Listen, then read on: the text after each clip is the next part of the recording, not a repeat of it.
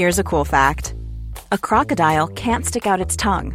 Another cool fact you can get short term health insurance for a month or just under a year in some states. United Healthcare short term insurance plans are designed for people who are between jobs, coming off their parents' plan, or turning a side hustle into a full time gig. Underwritten by Golden Rule Insurance Company, they offer flexible, budget friendly coverage with access to a nationwide network of doctors and hospitals.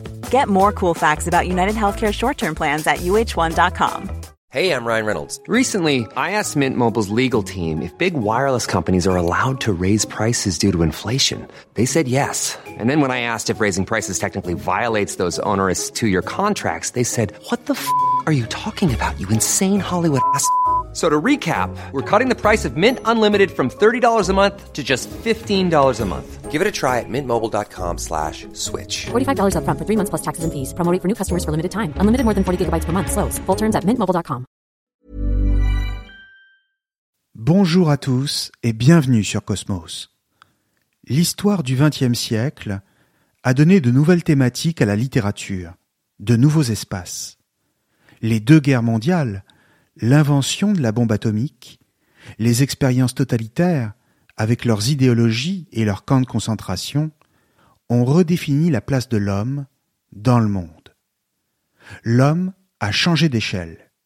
D'une certaine manière, il est devenu plus petit, face à des événements d'une ampleur terrifiante. L'individu, dans sa dimension concrète, a été réduit à une quantité négligeable, anonyme dérisoire. Quant à l'inverse, les idées générales, les abstractions, ont pris des proportions considérables. Et le paradoxe, c'est qu'au nom de l'humanité en général, le massacre des individus a été présenté comme légitime, voire nécessaire. Mais qu'est-ce que l'humanité en général, sinon une abstraction? Que reste-t-il de l'homme? Quand les hommes perdent tout droit à la dignité. Cette question, c'est celle que se posent bon nombre d'écrivains, notamment ceux qui s'inscrivent dans ce qu'on pourrait appeler une tradition de contestation, voire de révolte, comme Orwell, Camus, Solzhenitsyn, ou encore celui dont je vais parler aujourd'hui, Arthur Koestler, dans l'un des plus importants romans du XXe siècle, à savoir le zéro et l'infini.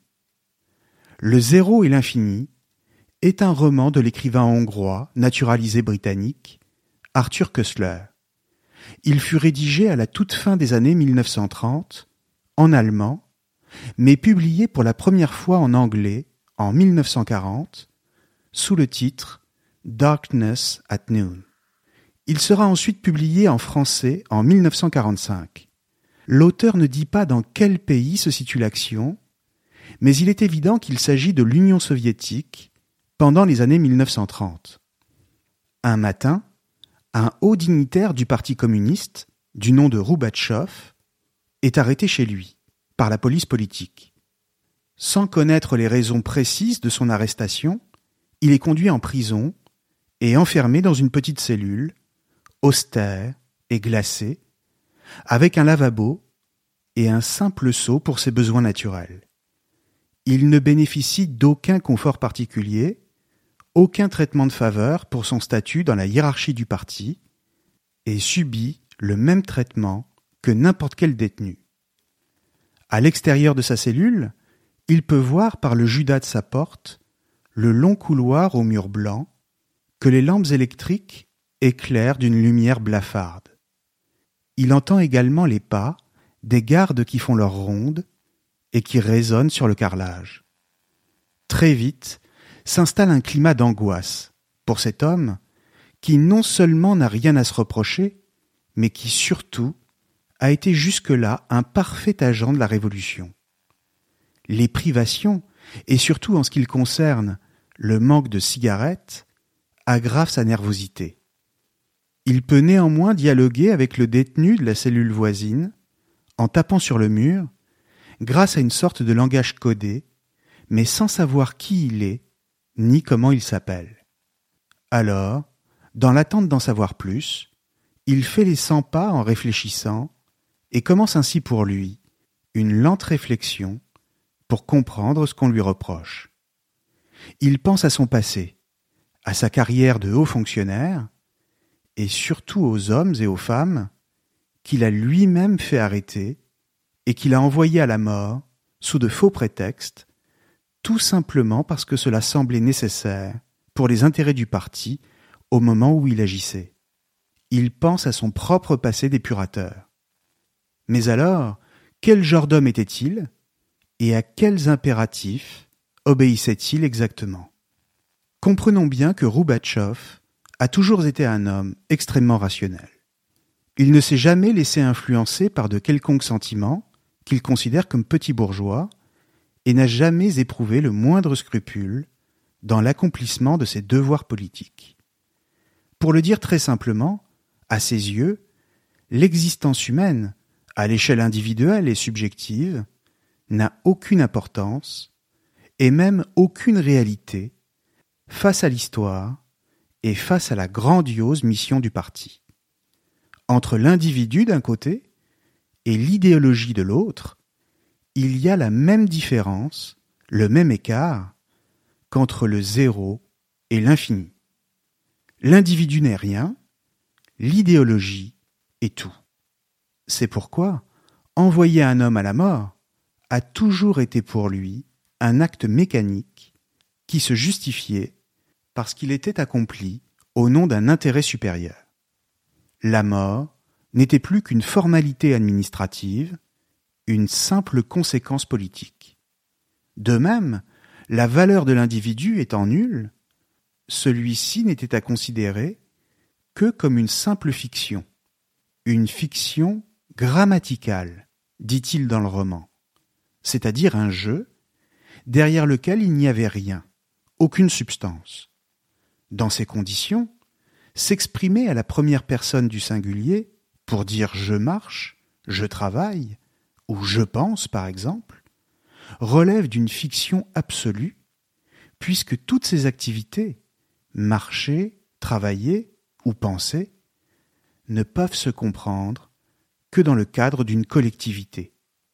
Ce n'est jamais moi qui fais telle ou telle chose, mais c'est le parti qui le fait à travers moi.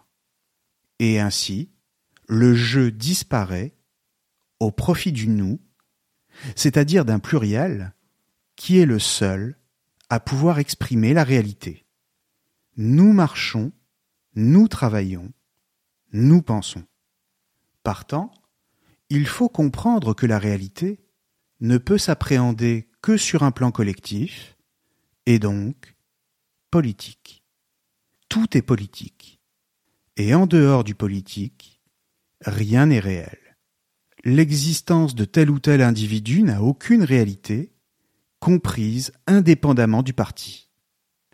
De la même manière, le corps n'a plus aucune importance. La souffrance de l'individu dans sa chair est dérisoire. Petit détail intéressant, Roubatchov, pendant tout le roman, utilise un pince-nez, comme si tout ce qui relevait du corps et de ses odeurs le dégoûtait, et qu'il ne souffrait pas de les sentir. Pourquoi? Eh bien parce qu'il en a perdu l'habitude. Pour lui, en tant que cadre du parti, fonctionnaire consciencieux et haut placé, l'homme n'a jamais été qu'une abstraction dépourvue de réalité concrète.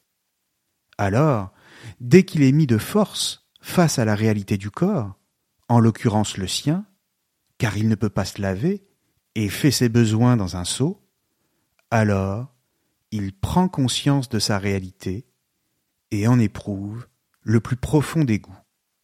De la même manière qu'un homme qui pleure parce qu'il sait qu'il va mourir n'a en lui-même aucune importance, la réalité corporelle se dissout dans l'idée de l'homme en général.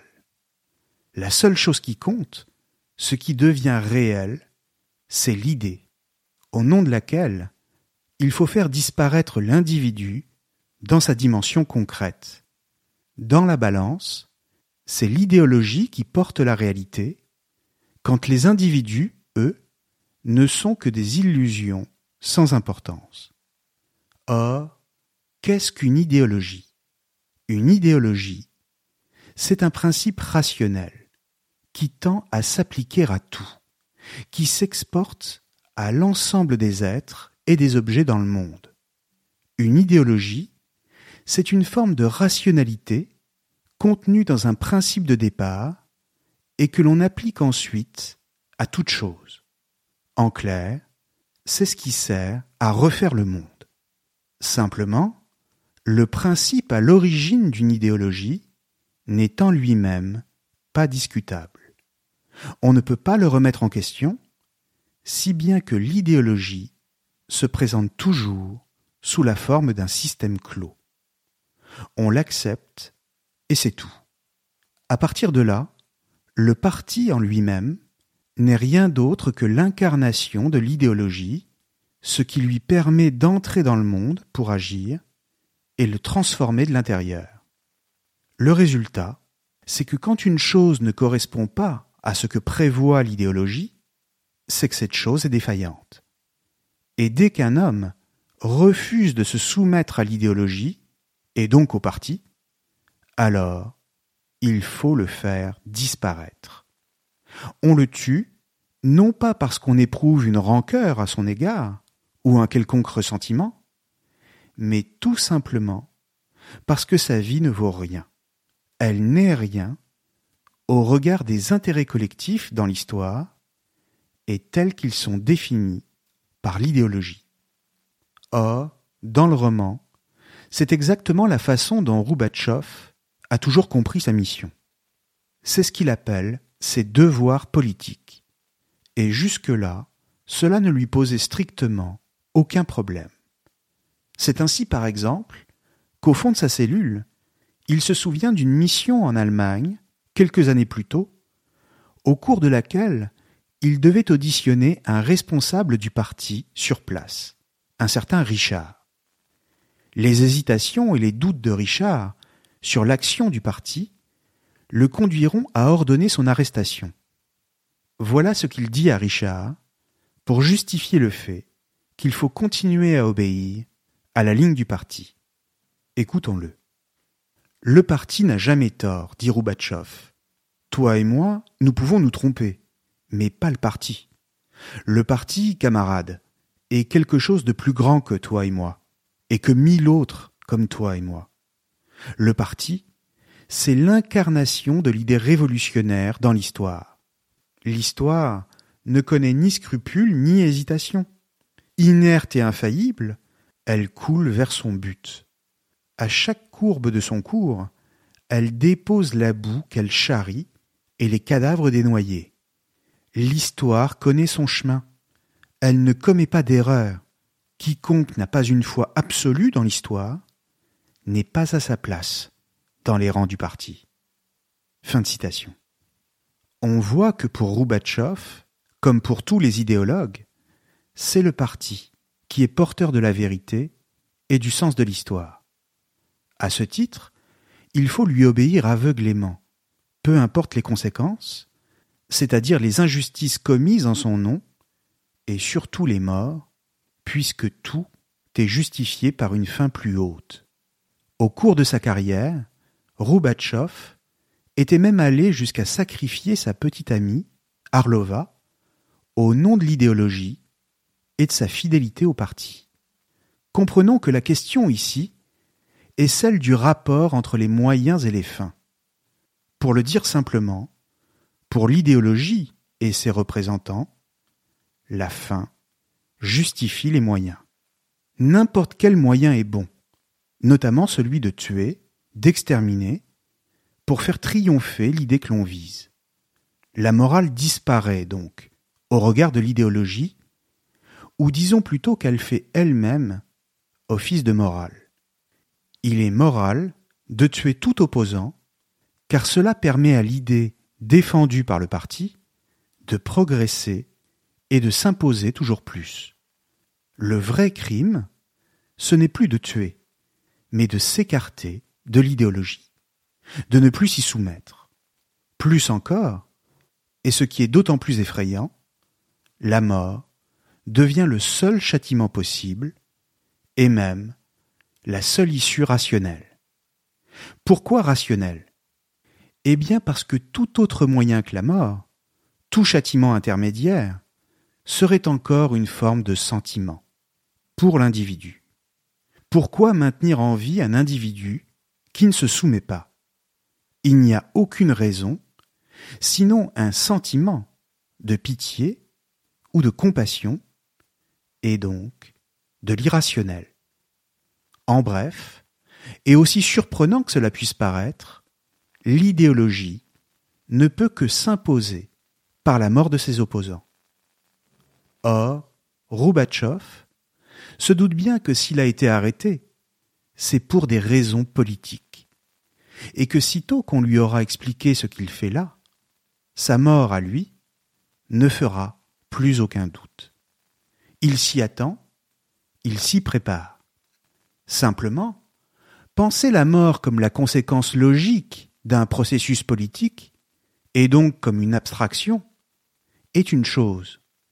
Mais lui faire face concrètement, et devoir la regarder dans les yeux, en est une autre.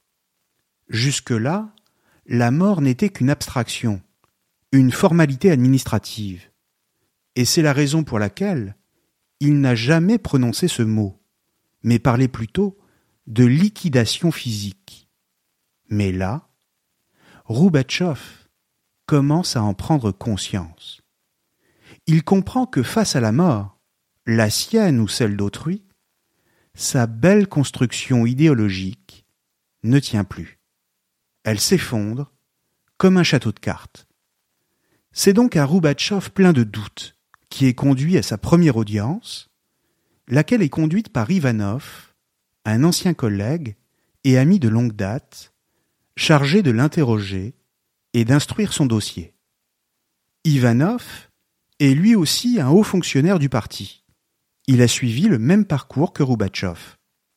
Il lui ressemble en tout point et partage avec lui le même caractère analytique, le même tempérament froid, posé et rationnel.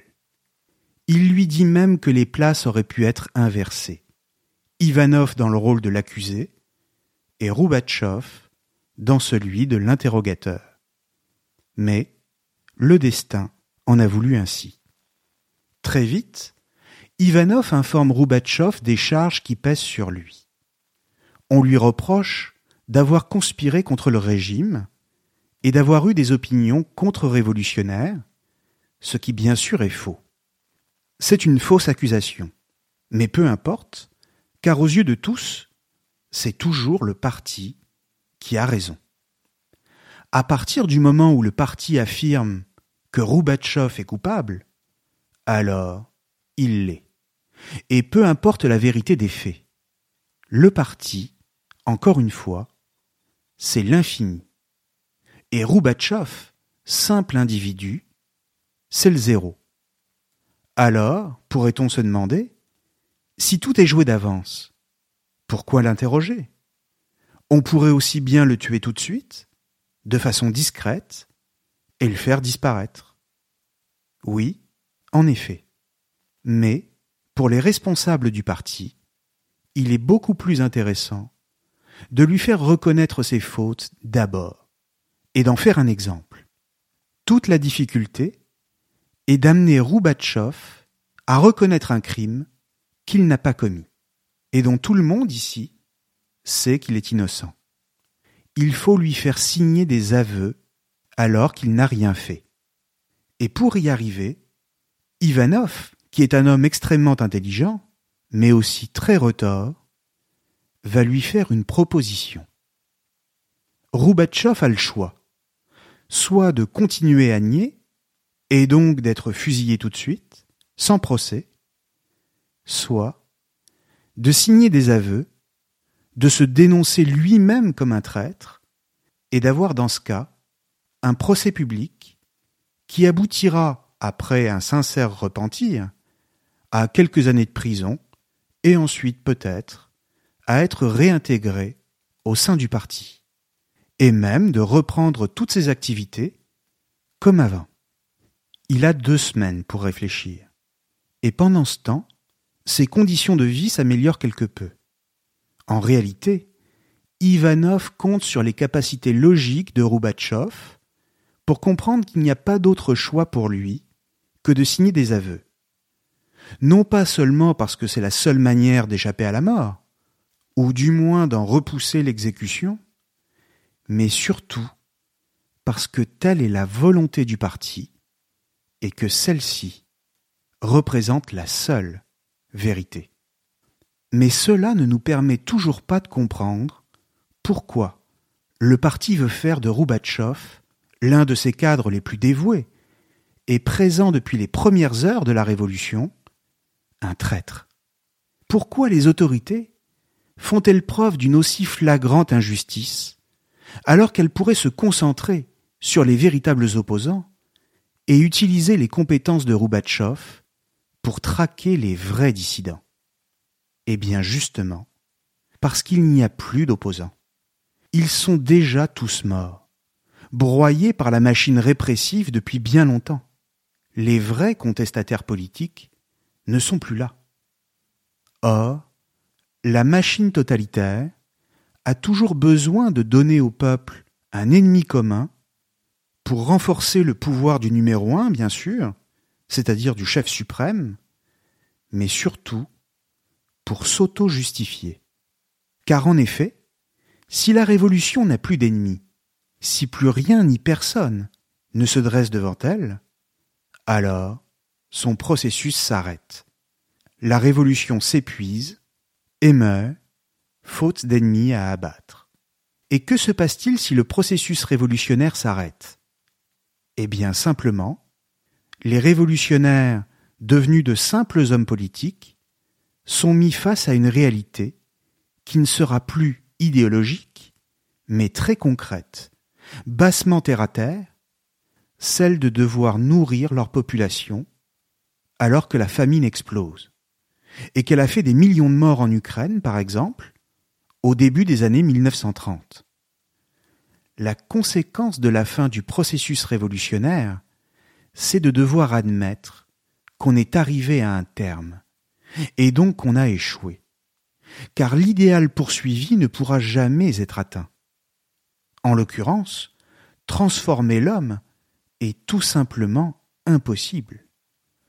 On comprend donc que ce qui compte pour les révolutionnaires, c'est moins le but affiché que le mouvement lui-même, le processus de la révolution.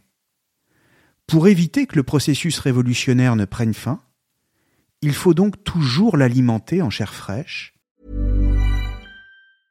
Hey, I'm Ryan Reynolds. Recently, I asked Mint Mobile's legal team if big wireless companies are allowed to raise prices due to inflation. They said yes. And then when I asked if raising prices technically violates those onerous two-year contracts, they said, "What the f*** are you talking about? You insane Hollywood ass." So to recap, we're cutting the price of Mint Unlimited from $30 a month to just $15 a month. Give it a try at mintmobile.com slash switch. $45 upfront for three months plus taxes and fees. Promo for new customers for limited time. Unlimited more than 40 gigabytes per month. Slows. Full terms at mintmobile.com. Life is full of what ifs. Some awesome, like what if AI could fold your laundry? And some, well, less awesome, like what if you have unexpected medical costs? United Healthcare can help get you covered with Health Protector Guard fixed indemnity insurance plans. They supplement your primary plan to help you manage out of pocket costs. No deductibles, no enrollment periods, and especially no more what ifs. Visit uh1.com to find the Health Protector Guard plan for you. Quality sleep is essential. That's why the Sleep Number Smart Bed is designed for your ever evolving sleep needs. Need a bed that's firmer or softer on either side? Helps you sleep at a comfortable temperature? Sleep Number Smart Beds let you individualize your comfort so you sleep better together. JD Power ranks Sleep Number number 1 in customer satisfaction with mattresses purchased in-store. And now, save 50% on the Sleep Number limited edition Smart Bed for a limited time. For JD Power 2023 award information, visit jdpower.com/awards. Only at a Sleep Number store or sleepnumber.com. Millions of people have lost weight with personalized plans from Noom, like Evan, who can't stand salads and still lost 50 pounds. Salads, generally, for most people, are the easy button, right? For me, that wasn't an option. I never really was a salad guy. That's just not who I am. But Noom worked for me. Get your personalized plan today at Noom.com. Real Noom user compensated to provide their story. In four weeks, the typical Noom user can expect to lose one to two pounds per week. Individual results may vary. Et si besoin, inventer des ennemis imaginaires. Il faut prendre des individus qui jusque-là étaient des modèles, falsifier leurs dossiers, les charger de chefs d'accusation inventés et de plus en plus délirants, pour que la révolution puisse perdurer. On les accuse de haute trahison, de tentatives d'assassinat, d'activités contre-révolutionnaires, voire de complots pour restaurer l'ancien régime, ou même simplement d'opinions subversives. L'enjeu, c'est que la révolution continue de vivre.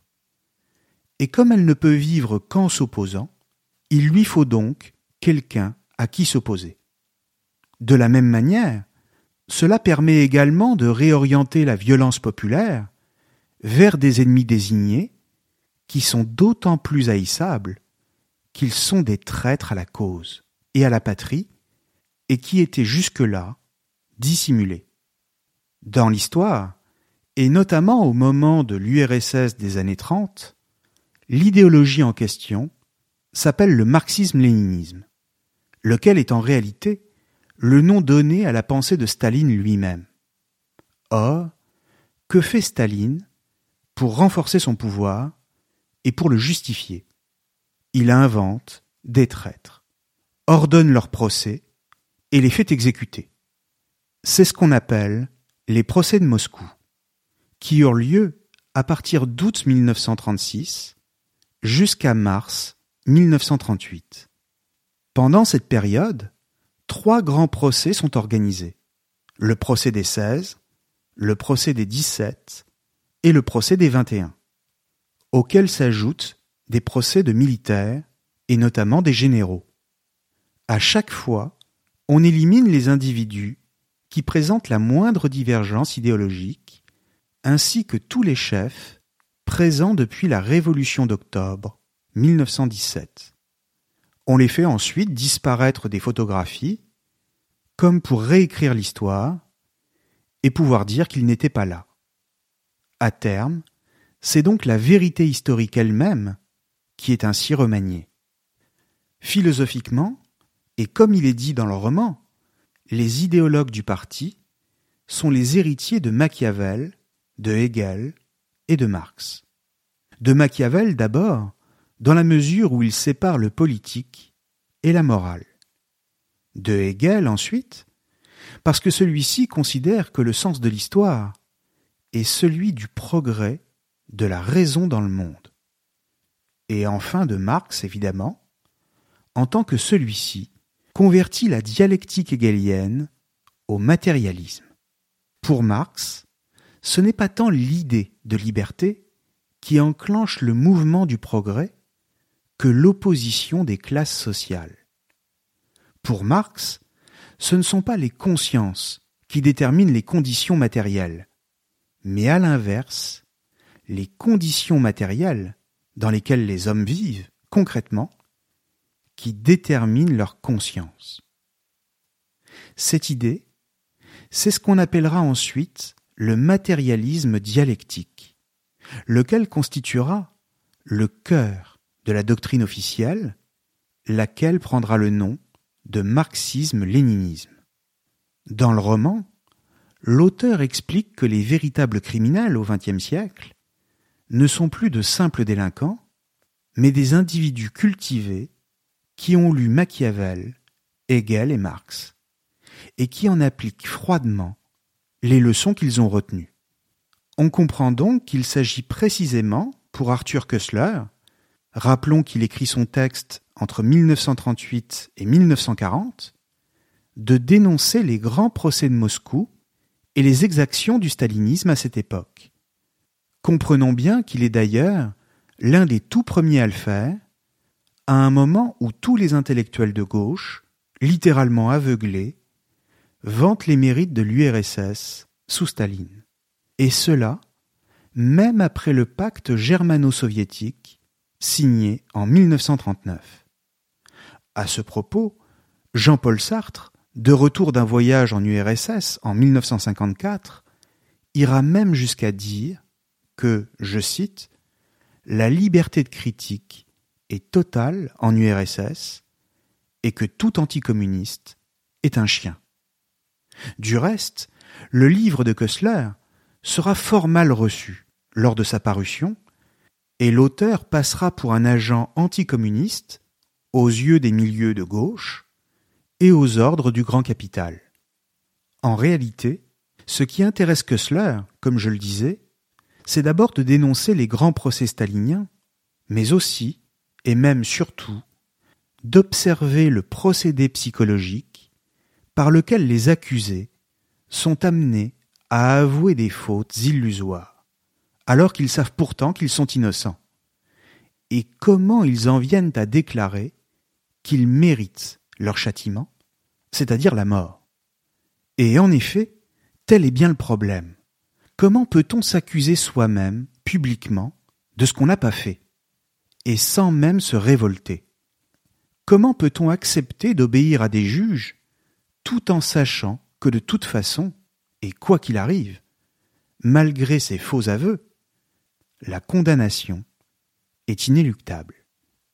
Pour le comprendre, il faut se rappeler que dans le roman, Roubatchov avait deux semaines pour décider quelle démarche il allait choisir. Soit s'obstiner et continuer à nier ce qu'on lui reprochait, soit au contraire signer ses aveux et avoir droit à un procès public. En clair, la méthode du juge consistait à lui laisser le choix, lui laisser décider librement de signer des aveux où il s'accuserait lui-même. Mais pour la hiérarchie d'Ivanov, cette méthode n'est pas la bonne.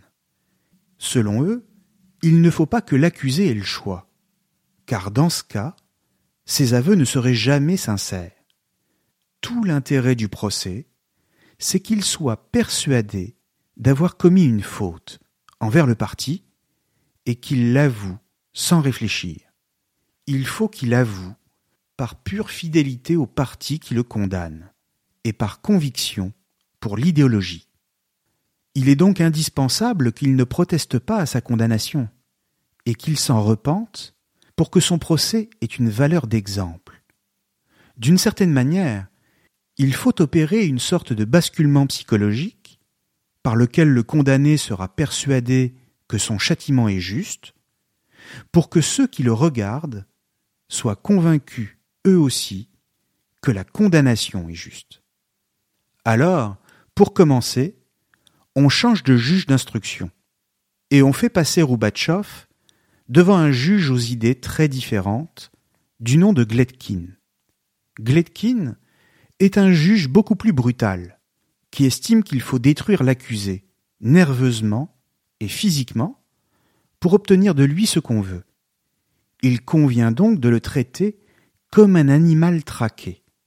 Selon lui, tout est une affaire de tempérament, c'est-à-dire de résistance. Par exemple, il ne faut pas le laisser dormir et l'interroger de nuit, avec une lampe tournée vers son visage. Le but est de l'épuiser pour qu'il supplie qu'on le laisse dormir. Pourquoi une telle brutalité? Eh bien tout simplement parce qu'il n'est pas du tout question de justice, mais d'efficacité. Et sur ce point, on pourrait dire que Gletkin est cohérent. Il s'agit d'obtenir ce qu'il souhaite le plus rapidement possible au nom du parti et de l'idéologie. Encore une fois, pour la fin visée, tous les moyens sont bons et justes du moment qu'ils sont efficaces. Le traitement infligé aux accusés permet donc d'expliquer, du moins partiellement, la manière, l'acceptation qu'ils ont de leur propre sort. Tout simplement parce que la mort leur semble plus douce que la procédure elle-même. À la fin, le procès, et surtout l'énoncé du verdict, est une libération, voire un apaisement.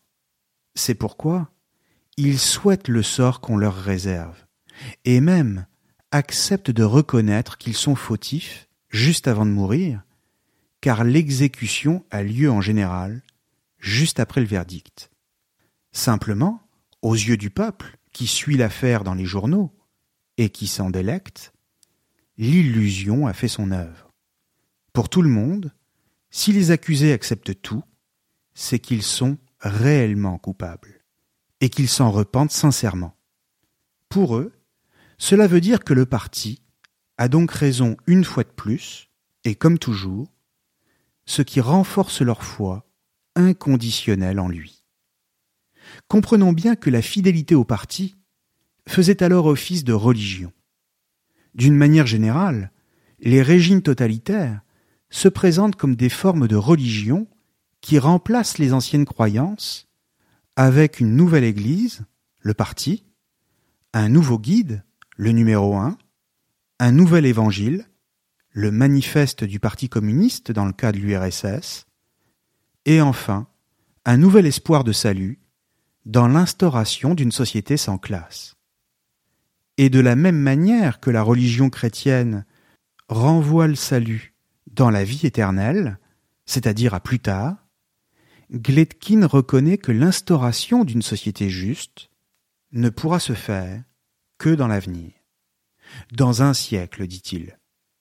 Et que pour préparer cette société parfaite, il doit se comporter lui-même, tout de suite, en bourreau. C'est d'ailleurs un bourreau qui ne va pas se contenter simplement d'épuiser Roubatchov pour obtenir ce qu'il veut. L'épuisement ne suffit pas à expliquer l'acceptation des accusés, et notamment celui de Roubatchov. Par quel procédé psychologique, en juge implacable qu'il est, Gletkin va-t-il donc passer? Au moment le plus décisif, c'est-à-dire quand l'accusé est prêt à tout accepter, Gletkin lui dit que ses aveux sont la dernière mission que le parti lui confie. Ils sont comme un sacrifice au nom de la cause.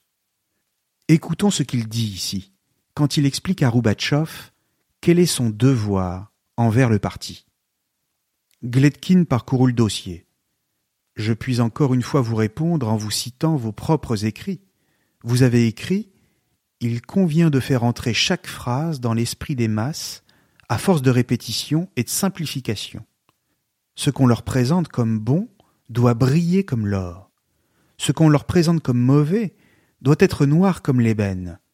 Pour la consommation des masses, les phénomènes politiques doivent être coloriés comme des bons hommes de pain d'épices à la foire.